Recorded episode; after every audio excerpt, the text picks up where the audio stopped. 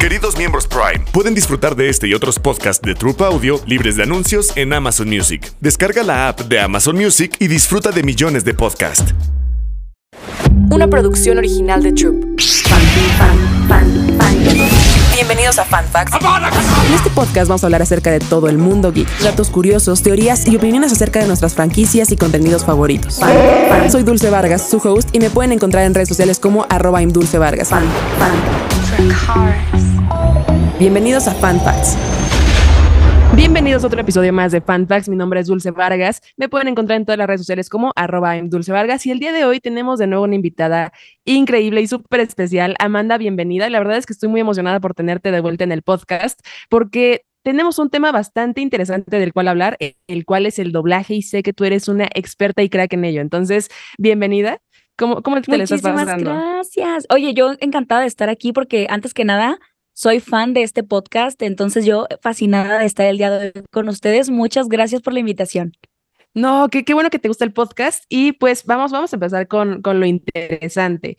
Yo sé que has participado en películas como la de los eh, Muppets. ¿Cuál ha sido tu mejor experiencia en el doblaje y qué crees que, que es algo que las personas no notamos al momento de ver las series o las películas? Porque creo que las personas vemos el contenido sin la necesidad o, sin ponernos a pensar en todo lo que tiene que pasar detrás para que nosotros estemos viendo eh, la película o la serie en nuestro Claro que sí, creo que hay muchos proyectos que te van marcando de maneras diferentes. Yo creo que una de las experiencias eh, como más especiales en el tiempo que tengo haciendo doblaje, pues ha sido cantar con Mickey Mouse, porque pues claramente yo soy refan, entonces... Eh, me hicieron pruebas y no me dijeron nada en un buen rato en Disney y de repente me dicen, oye, vas a grabar el tema principal de la nueva este, serie de Mickey Mouse, que es Las Mañanas con Mickey, vas a cantar todas las canciones con Mickey y ahora salió un disco en el que tú, yo canto todas las canciones con Mickey Mouse, entonces siento que esa experiencia fue muy bonita porque pues era como la primera vez cantando con Mickey y pues actualmente canto un montón de cosas al lado de Mickey Mouse en Disney Junior, en los comerciales, por ejemplo, cuando es Halloween, eh, ponen una canción que yo grabé con Mickey Mouse. Entonces, como que ese tipo de experiencias han sido muy bonitas y como que me marcaron. Pero justo algo que mencionabas es de que a veces pasan cosas que tú como espectador ni te imaginas y creo que justo podría compartirte la experiencia de la película de Spirited, El espíritu de las fiestas, que se acaba de estrenar, que es una película musical con Ryan Reynolds que salió en Apple TV Plus. Sí, buenísimo. hoy justamente fui al estudio de doblaje donde grabamos esta película y todos decíamos, es que este proyecto nos dejó destruidos a todos, emocional, mental, físicamente. Es el proyecto más em, demandante en el que he estado. Grabaciones de 10 horas, todos salíamos afónicos de que ya no podíamos, no es porque las canciones eran muy pesadas y pues cosas que en la película ensayan y practican y graban en meses, nosotros las grabamos en dos, tres días. Entonces, te lo juro que salí así con un mental breakdown de ya no puedo más el estrés, pero ya que lo escuchas dices, vale la pena. Oye, pero, o sea, eso está súper interesante porque justamente, no, o sea, a ustedes les entregan ya el contenido hecho, pero se los entregan ya días antes del estreno para que ustedes puedan hacer el trabajo. Sí, sí, sí, el, el, ritmo es, es muy alocado. Aparte que eh, los pobres que están pues también trabajando en la postproducción de, de todo lo que se hace de doblaje, nosotros, o sea, grabamos, no sé, yo grabé como 50 tracks por canción. Imagínate el ingeniero que tenía que mezclar eso, que eran como 200 tracks de todos los que estábamos haciendo coros y cantando. Entonces, de verdad que sí es un trabajo muy bonito, pero a la vez como con un ritmo muy pesado porque mm, siempre estamos contra reloj. Sí, me imagino. Y por ejemplo, en esos tracks, ¿cómo es que te dirigen para, para hacer las canciones? Me imagino que tú ves primero la película en su idioma original para ver más o menos la entonación o, la intención que tienen los personajes, pero en cuestión de, de los directores de doblaje, ¿Cómo, ¿Cómo es que eso funciona? Fíjate que ojalá nos dejaran ver la película. No, les dejan ver la película antes. No, oh, por Dios.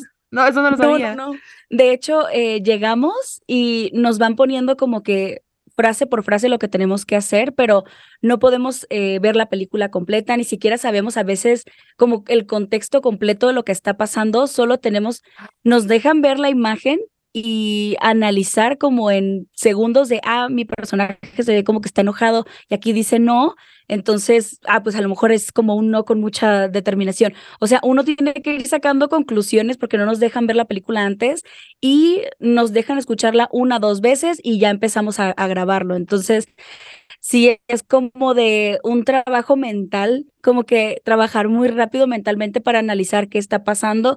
Hay directores que sí te, que te explican como de, oye, mira, el contexto es que están en una fiesta y se pelearon y así como que tú dices, ah, bueno, ahora ya sé por qué estoy enojado, pero la mayoría no. O sea, muchas veces como, ese es tu personaje y esa línea. No, dame más intención, dame menos. O sea, pero hay veces que las, las eh, indicaciones son como muy breves y todo uno lo tiene que estar sacando como por sentido común y pues con las canciones igual, muchos me, preguntan de, oye, la canción te la mandan y así de nombre. Yo quisiese, yo quisiese, sí, pero no, es todo muy en el momento estarla escuchando y ¿Sabes? Porque yo me imaginé que, que las podían ver antes, porque justamente eh, había invitado a un amigo que se llama Néstor, saludos a Néstor si está escuchando este episodio, para hablar también del otro lado de, de la traducción de películas, porque él era traductor y hacía ah, este los subtítulos para las películas, me había contado que hizo subtítulos para The Joker y a él sí le dejaban ver antes las películas, pero obviamente es una carga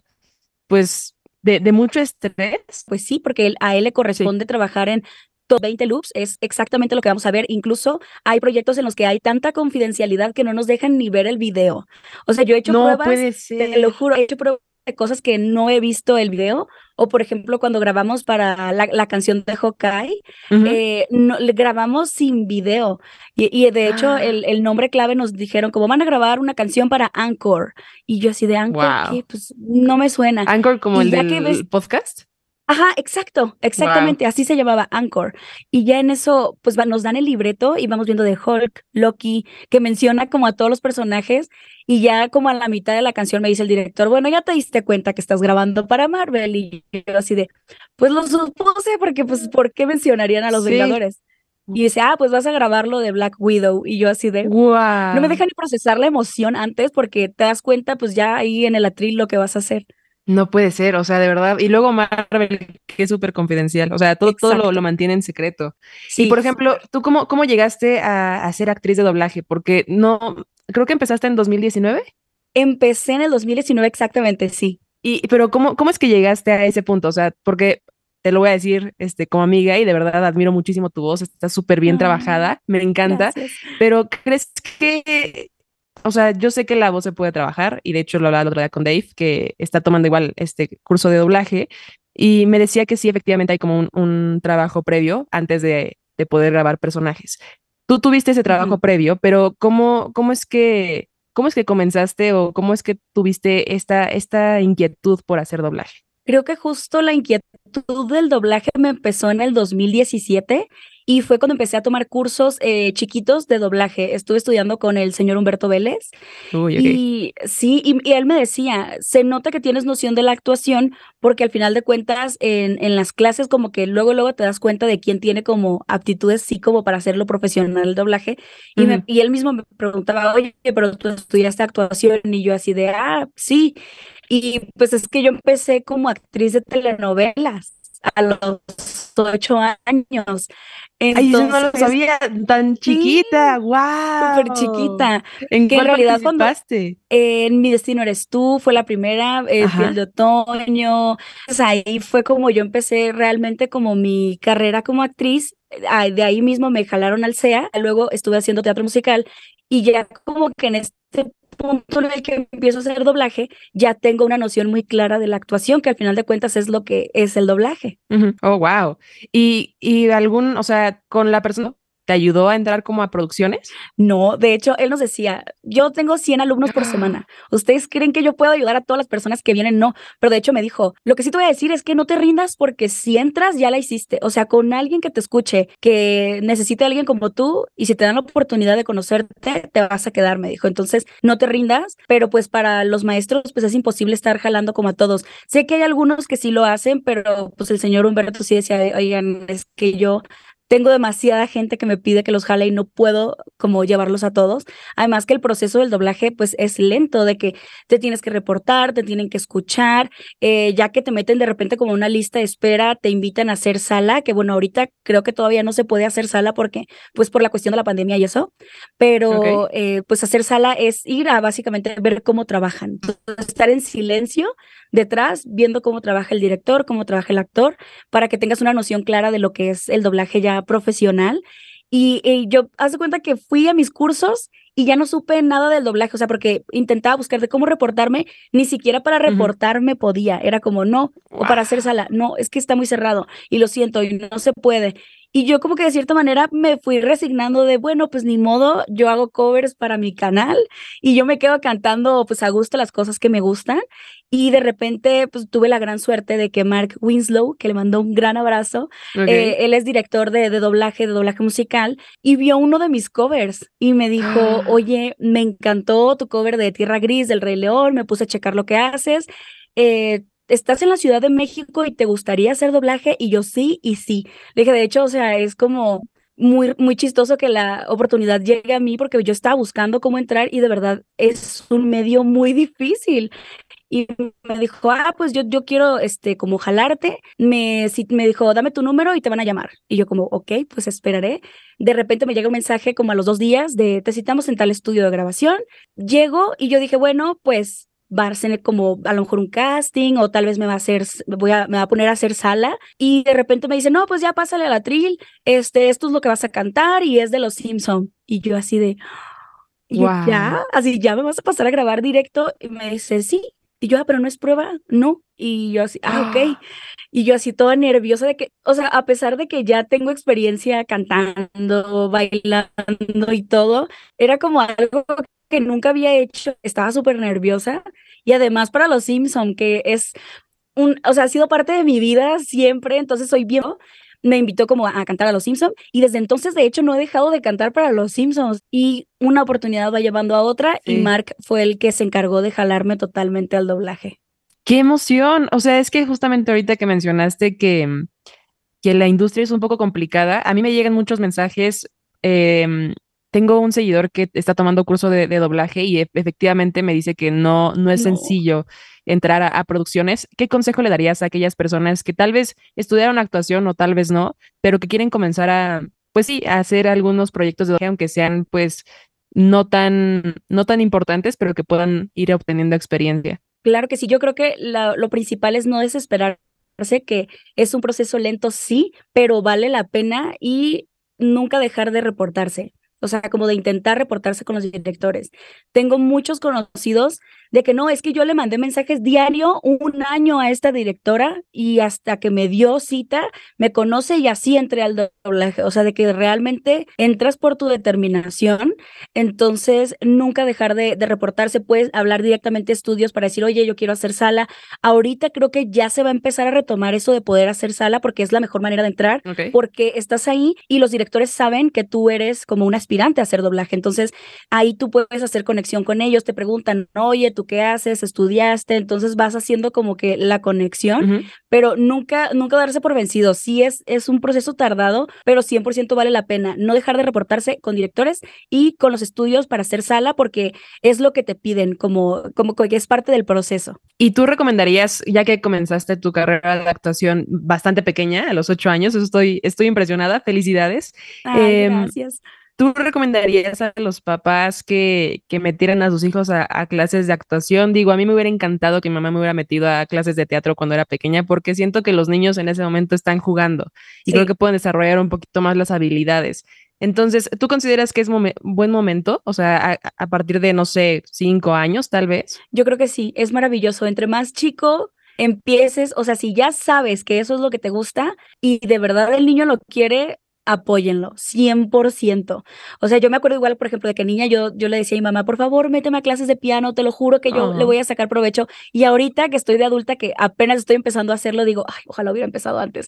Pero sí, de verdad que es maravilloso. La mejor edad para aprender es chiquito y que además que la verdad nunca es tarde para empezar, pero sí como niño lo vas viendo como juego, lo vas viendo más natural y creces con otra mentalidad también. Muchas personas dicen que los niños pues no tienen como esa noción, ¿no? De, de qué es en realidad lo que quieren, pero siento que la actuación es algo muy abierto. O sea, Sí. no sé, como bien puede, es como, no sé, yo lo pienso como Barbie, puede ser lo que quiera hacer. Totalmente, yo estoy 100% en la misma idea que tú. Y de hecho, claro que hay niños que bien chiquitos saben lo que quieren. O sea, ahorita justamente estoy trabajando en un proyecto que pronto se estrenará en el que Uy, estoy con emoción. puros niños, pero puros niños de todas las edades, pero unos chiquititos y no te imaginas lo maravillosos que son y cómo salen de sus llamados felices y que les encanta lo que hacen. Entonces, realmente sí hay niños que demuestran desde bien corta edad que les gusta la actuación o el canto o el baile y qué mejor que apoyarlos porque pues entre más chicos empieces a pulir, mejor. Entonces sí, está, está increíble. Aparte los niños, la verdad que hay niños que son mejores actores que los adultos, son tan naturales. Pues de hecho en este proyecto en el que estoy, estoy con un niño que eh, y protagonizó el doblaje de Pinocho, o sea Ah, fue sí, Pinocho. ah, en, la de Entonces, no, pues es Ah, creo que sé quién Pues, es. No se nota, pero sí están pequeños, la verdad que sí Ay, qué bonito. Y por ejemplo, ¿cuáles son, o sea, ti que, que ya has trabajado en varios proyectos para doblaje junto con niños y personas ya adultas, ¿cuál ha sido el mayor reto al que te has topado antes de empezar una producción y en el Inter? Yo creo que ay, es que hay, hay una experiencia que sí como que salta y es que creo que fue como en el 2000 que como en el dos- 2021 hubo Ok. un proyecto que fue muy complejo todo, o sea, como que desde el inicio porque mm, yo venía trabajando mucho tiempo como con una empresa de doblaje y ellos de repente si ven que conocen como tu trabajo y conocen tu voz y sienten que tú le vas muy bien a un personaje, ellos como que te te asignan, ¿no? De que, ah, to- esta película a todos les vamos a hacer casting, menos a esta persona que sabemos que es perfecta para eso. Me pasó así, que me asignaron a, a una serie porque era musical y mi voz le quedaba muy bien al personaje, pero como que eso no le gustó a un director. Entonces, cuando lo conocí, me tocó así como de, ah, a ti tú eres la que asignaron. Y yo así de, ah, pues no sabía. Sí, porque a todos le hicimos prueba, menos a ti. Y Oh, yo, por ah, Dios. ok. Y yo así de, ¿y yo Roces desde el inicio. Sí, entonces e- ese proyecto creo que ha sido como el, como el más complicado, o sea, como a nivel... Lo triste es de que lo complicado era fuera del atril, porque el personaje como que fluía mucho conmigo, como que tenemos muchas cosas en común, pero con el director fue una agonía todo el proyecto. Me trataba súper mal, yo salía toda estresada de que de repente hay experiencias fuertes, complicadas en, en doblaje, pero pues al final de cuentas todo es un gran aprendizaje. Efectivamente, y ahorita que me estabas comentando de, de llamados remotos, en la pandemia eh, yo, yo conozco un poquito más al respecto porque pues Emilio me contó en algún momento que Emilio Treviño, saludos a. Emilio que ahorita la está rompiendo. Sí, no Este, sí, está impresionante, la verdad, el, el hermano es, es muy, Es increíble, Eh, es sí, o sea, talentosísimo. le dije, me tienes sin palabras, o sea, de verdad. Totalmente. Pero él me, me comentaba que su papá le tuvo que armar una cabina en, en, su, en su casa para que pudiera trabajar desde su casa. ¿Tú cómo lo, cómo, lo solucionaste? Porque veo que en tu video tienes así como, eh, pues, los que aíslan el sonido. Que si en algún momento tuviste algún proyecto de doblaje, te dijeron, oye, necesitamos que tengas esto para aislar un poco el sonido, o necesitamos que tengas este micrófono, o en algún momento te prestaron al- algún equipo. Fíjate que no me prestaron ningún equipo, pero ahí tuve la gran fortuna de que Renato, mi esposo, tiene un estudio de grabación que es este. Ah, Entonces aquí él, él este, pues, se dedica a producción, mezcla, eh, masterización de audio, más que nada como que produce cosas de metal, pero pues él ya tenía todo armado. O sea, yo, yo así como de, tú puedes grabar remoto y yo así de, tengo estudio y tengo ingeniero. Así que yo listísima. Vengan todos los que, los que salgan. Sí, ahí la verdad es que tuve, tuve una gran fortuna, pero sí, la mayoría de mis compañeros tuvieron que armarse su cabina, invertir en un buen micrófono, invertir en, en, en, en la computadora, porque también no cualquiera eh, soporta como las sesiones para, pues, para estar grabando porque estás recibiendo el video. De hecho, siempre por más buen internet que tengas y todo, siempre se recibe con cierto delay. Entonces, eh, pues sí, la verdad es que es, es un poco complejo hacerlo de repente remoto, pero pues también como que nos vamos acostumbrando, pero sí, la gran mayoría se armaron su, su mini estudio, su estudio en casa para poder seguir trabajando en pandemia y que la verdad trabajamos muchísimo remoto. De hecho, ya la gran mayoría se quería quedar remoto porque era, te, te ahorras el tráfico, eh, en tu casa puedes tomar más llamados, de hecho podíamos tomar llamados de cinco o seis empresas diferentes en un mismo día, cuando si es presencial, pues podemos ir a máximo tres a lo mejor. Entonces, eh, la verdad es que sí trajo sus cosas buenas el remoto, pero ya ahorita como que la mayoría de los estudios quieren que vayamos presencial de nuevo. Sí, pero, o sea, si, si están viendo los beneficios de hacerlo remoto, ¿por qué regresar a presencial? Así es.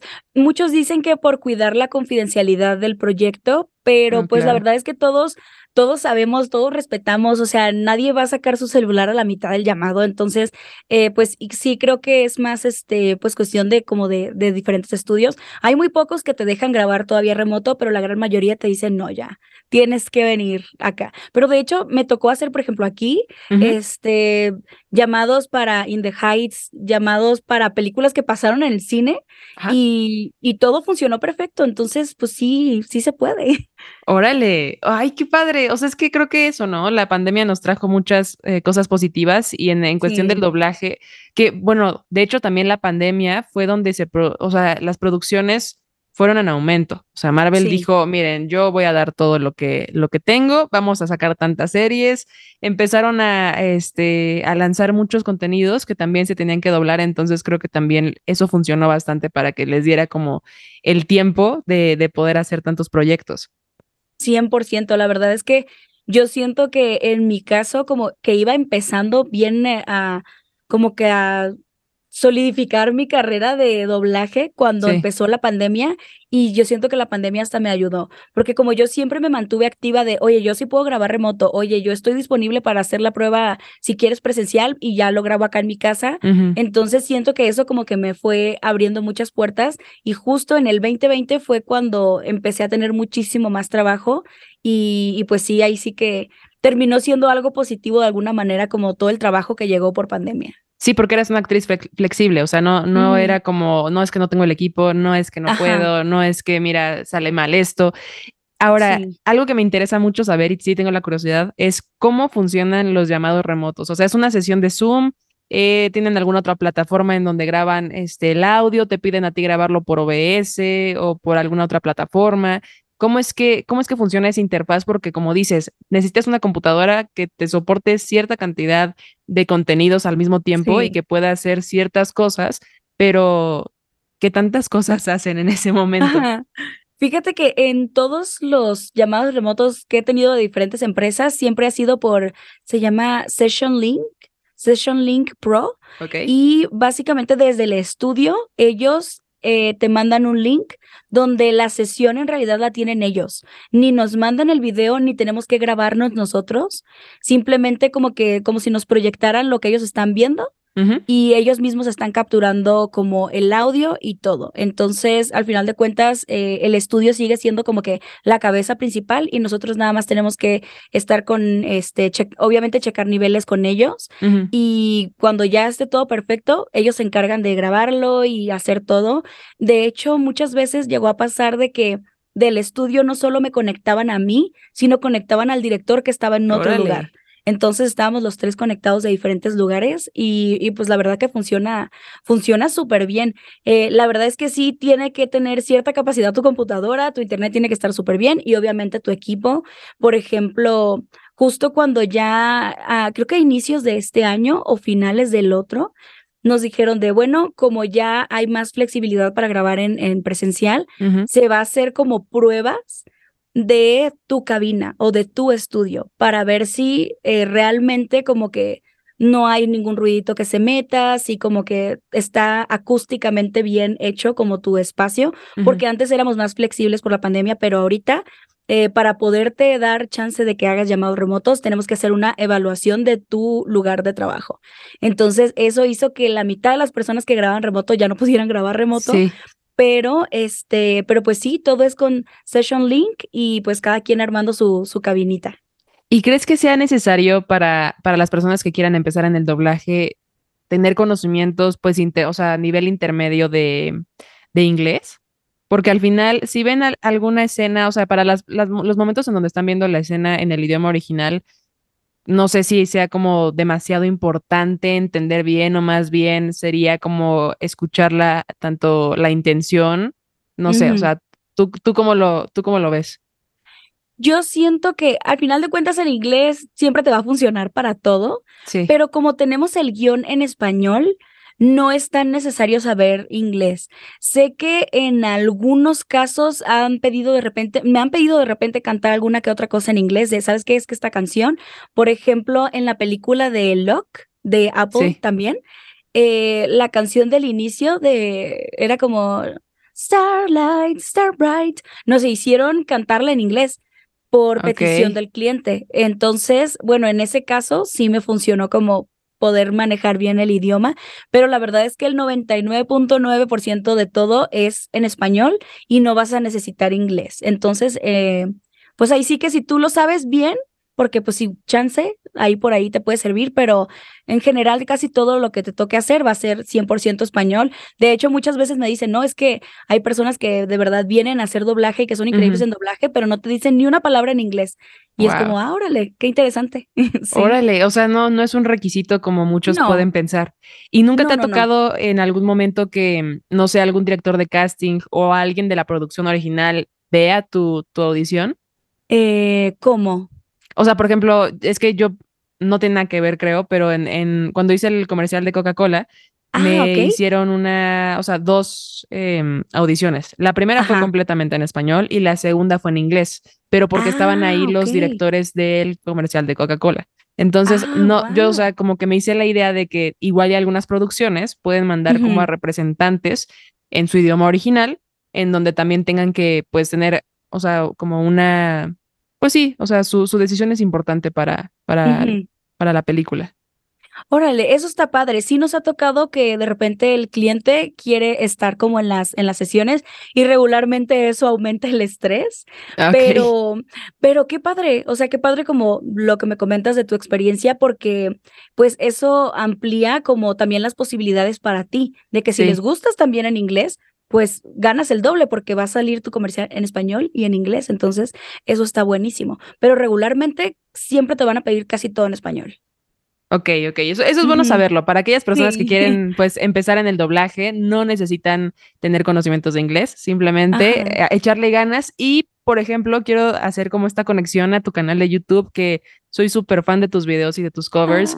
Siento que efectivamente, o sea, si yo estuviera en la industria, sería como, necesito que ella esté en mi proyecto. ¿Cómo, ah. ¿Cómo crees que, que las personas reciben ese contenido para, pues, justamente, ¿no? Para decir, ok, este tipo de voz me gusta, pero también creo que tu voz es como y lo que te decía, muy flexible. O sea, puedes llegar a ser del Rey León, puedes llegar a ser de este, de terror, de Navidad.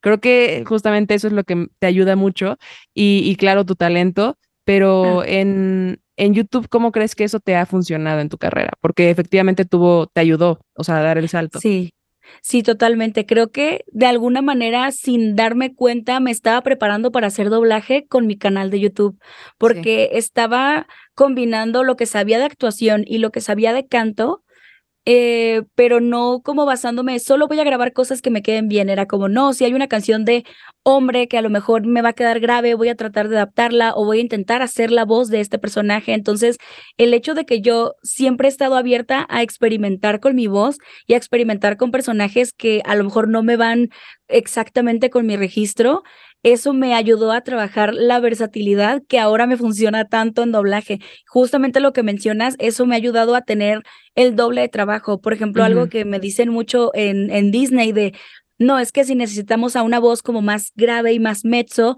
pienso en ti para este lead, pero lleva un coro de una soprano que canta muy agudo, pero como tú puedes hacer las dos, pues tú vienes y haces ambas. Y es como, ah, qué bonito, o sea, qué padre que saben como lo que puedo hacer como básicamente con todo mi registro, entonces eso me da el triple de posibilidades para trabajar, igual que me encanta jugar como con las edades. Por ejemplo, la voz de la abuela de Mulan, que a mí me encanta la abuela de Mulan, el hecho de, que yo me la pasaba imitándola todo el tiempo. Me hace tener como que cierta facilidad para imitar voces de mujeres que son mucho más grandes que yo y eso me ha ayudado en doblaje, o sea, de repente he hecho cosas y coros que me dicen, no puede ser que eres tú. Y yo así de, sí, suena a viejita, pero pues yo me la pasaba experimentando con estos personajes que me gustan y ahora me funciona en el trabajo. Ay, qué padre, o sea, ha sido tu portafolio y también tu herramienta para, para aprendizaje. 100%. wow. Eso, eso está súper interesante. Y ya para, para ir finalizando, ¿cuáles son los tres fan facts que aprendiste acerca de tu carrera en el doblaje o que, o que hayas dicho, ok, esto no lo esperaba, pero está muy cool? A ver, algo que no esperaba.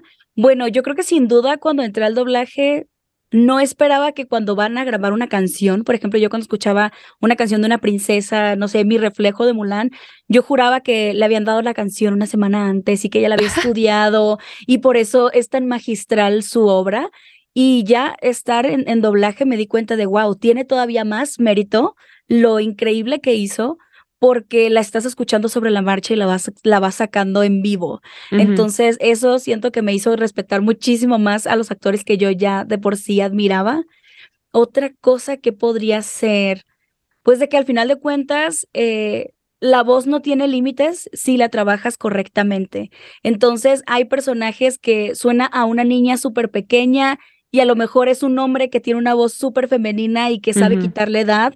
Entonces, que realmente las voces vienen de personas que ni te imaginas. Entonces, eso se me hace como algo muy curioso y muy bonito de, de poder eh, admirar. Y a ver, una tercera cosa, un, un fun fact. Mm, pues yo creo que algo que podría ser curioso saber es que de repente hacemos casting para proyectos que son increíbles y entre más importante es el proyecto, más tardan en decirte si te lo quedaste o no. Entonces, imagínate, puedes esperar hasta un año para saber si te lo quedaste. Imagínate. No puede Entonces, ser. sí, siento que no, no se imaginan a veces toda la espera y todo el trabajo que hay detrás de que a lo mejor estuviste compitiendo en un casting un año completo por un personaje y que tú lo escuchas cinco minutos, pero hay un gran trabajo y una gran espera detrás. Wow, eso no lo esperaba. O sea, yo pensé que ya tenían como pues el proyecto y ahora sí empezaban a buscar las voces, pero eso está impresionante. O sea, qué, qué nervios estar esperando un año. O sea, no. Sí, de verdad que es muy, es muy difícil porque aparte son a veces proyectos que son increíbles y que a ti te gustan y que es justo lo que tú quieres hacer.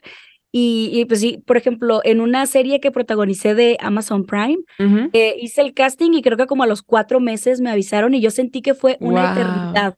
Y ahora me ha tocado esperar más todavía para saber respuestas. Entonces, entonces sí, puede ser muy larga la espera. E, está como, como el meme de primera vez. Ah, exacto. Ah, sí, primera, vez. primera vez. Sí, ya es mejor como que haces el casting y estás haciendo tus pruebas, pero tratas de olvidarlas porque da mucha ansiedad como estar pensando, y sí, me lo habré quedado. Y por ejemplo, ¿no te, ¿no te ha entrado alguna vez el síndrome del impostor? Así como, es que este papel siento que no, no lo voy a dar todo, pudo haber, a, no sé, otra persona que hubiera hecho un mejor trabajo. Creo que el síndrome del impostor pega en muchos aspectos y, y sí. me imagino que también en eso. Sí, 100%. Creo que me pegó más duro, por ejemplo, en la experiencia que tuve difícil con el director, porque él todo el tiempo me estaba como atacando ya luego también como que supe que era porque él ya, por ejemplo, yo cuando entré a doblaje, yo no le decía a nadie que yo hacía cosas para redes sociales, porque suele ser algo que no está como muy bien visto en doblaje de repente. De que es como, ah, tú eres youtuber, ah, tú eres tiktoker, o sea, es como, ah, porque ya no te toman en serio. Como lo que hizo Juan Pazurita, este, Luisito Comunica y así. Sí, sí, y la verdad es que es feo porque al final de cuentas no importa de dónde te conocieron y de dónde vengas, eso no va a definir que seas un buen actor o no, pero, eh, pero pues sí me llegó a tocar de que ya cuando él supo que yo hacía redes y que me buscó en redes, me empezó a tratar todavía peor. Entonces sí es como que, pues ahí uno tiene que estar bien fuerte y, pues ahí sí que no dejarse derrumbar, pero sí, sí es, es, es complicado por ahí. Y en general yo a mis directores como que suelo no decirles que hago redes, ya si ellos me encuentran, pues ya ni modo, pero yo no les digo. Órale, eso no lo, eh, o sea, ¿quién lo diría que la herramienta que te dio el salto también es la que te puede poner obstáculos? Sí, 100%. Y de hecho, le agradezco a Mark porque él fue la primera persona que me dijo, no se te ocurra decir que haces redes. O sea, tú llega, tú habla de lo que tú has hecho como actriz, eh, eh, muestra lo que tú haces como cantante, pero no les digas. O sea, como no, pues que no vean como tus covers, pues, porque luego como que se lo pueden tomar como, ah, no es profesional. Y es como, no, pues tengo toda una vida trabajando profesionalmente para esto, pero también me encanta hacer cosas para redes. Órale, o sea, todavía se tienen como este tipo de sesgos eh, con, con creadores de contenido que Sí, sí, pues, hay a- o sea, hay, hay personas como tú que están súper preparadas de toda su vida y que efectivamente lo que hacen en redes es para mostrar sus talentos y para simplemente expresarse, ¿no? Porque yo, por Claro. ejemplo, siento que en redes no nada más es querer hacer un portafolio, sino es simplemente amar como la creación de contenido.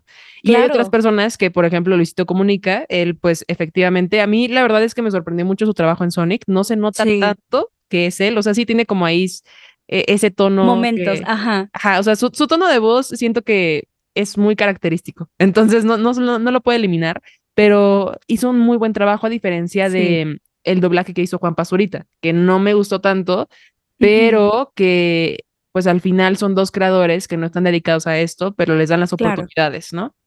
Sí, sí, sí, totalmente. Y que de verdad hay, pues dicen que en su momento había estigma hasta con los actores, que al final de cuentas, actores de televisión, de teatro, por ejemplo, Eugenio Derbez, o sea, cuando iba a entrar a doblaje, que había personas que decían de, ay, ¿cómo van a traer a Eugenio Derbez aquí No a puede doblaje? ser. Y Y es Eugenio es un genio, o sea, Sí, sí, Eugenio es un genio donde lo pongas. Entonces es como, ya se fueron abriendo un poquito más de, ah, no, los actores sí, sí pueden hacer un buen trabajo, pero como que ese estigma se pasó como a los creadores de contenido o influencers o youtubers. Entonces es como, puede salir un gran actor de cualquier lado. Entonces yo no veo por qué el estigma.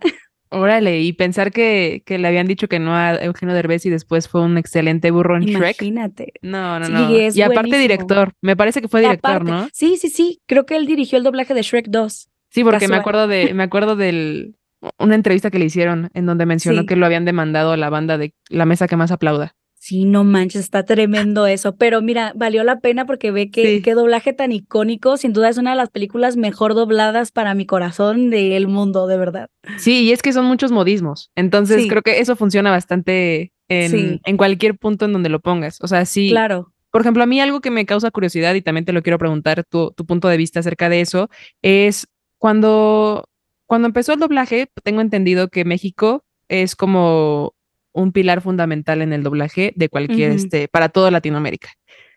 Pero nosotros tenemos la ventaja de que efectivamente, como se doblan en México, tenemos ese tipo de modismos.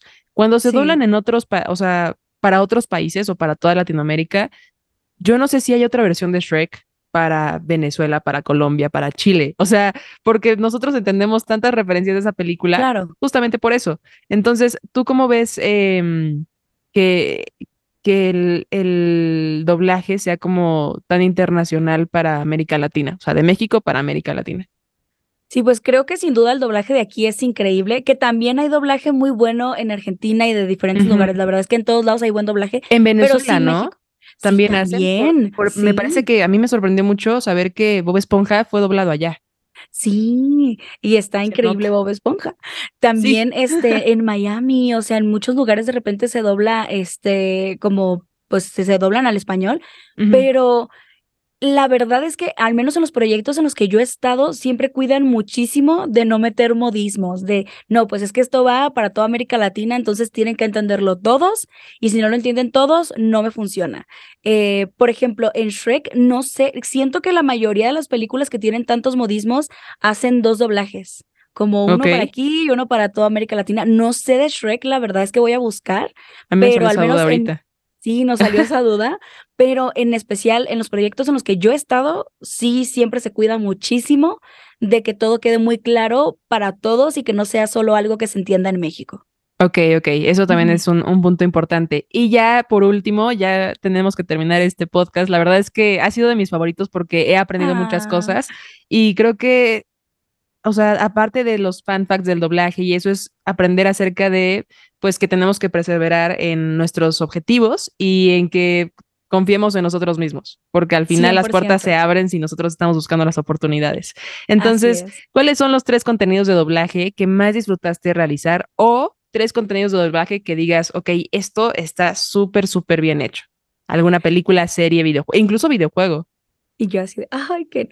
Pues yo creo que mi primer protagónico, o sea, que fue Do Este, eh, que está en Amazon Prime, siento que fue un proyecto que 100% di todísimo de mí y tuve un director, el señor David Allende, que de verdad cuidaba cada palabra, cada entonación, se daba como que el momento de explicarme de, no, esto hazlo así, así, así, y te voy a decir por qué. Entonces fue como una gran escuela porque realmente yo siento que tenía muy poco tiempo haciendo doblaje cuando tuve ese primer protagónico que fue una responsabilidad muy, muy bonita. Entonces ese proyecto está en, en Doremi, que está en Amazon Prime. Los invito a escucharlo, que está muy bonito. Es musical, es infantil y hay muchas canciones y mi personaje pues toca la guitarra, es así como rockera. Yo soy mí en ese personaje, en ese, soy ese personaje en esa serie.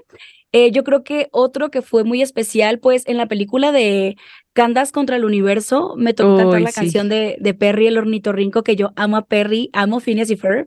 Entonces, ese proyecto siempre va a tener un lugarcito especial en mi corazón.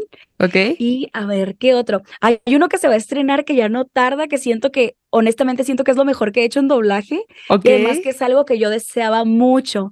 Entonces, pues este año les estaré dando una sorpresa por ahí, pero a ver, de lo que se ha estrenado, a ver, yo creo que mm, justamente estuve en un proyecto de DreamWorks que es eh, Madagascar, algo salvaje. Ah, claro, sí, sí. Sí, está, está muy linda la caricatura, pero me tocó cantar una canción de una ratita que están como en un circo, que es como una parodia de The Greatest Showman.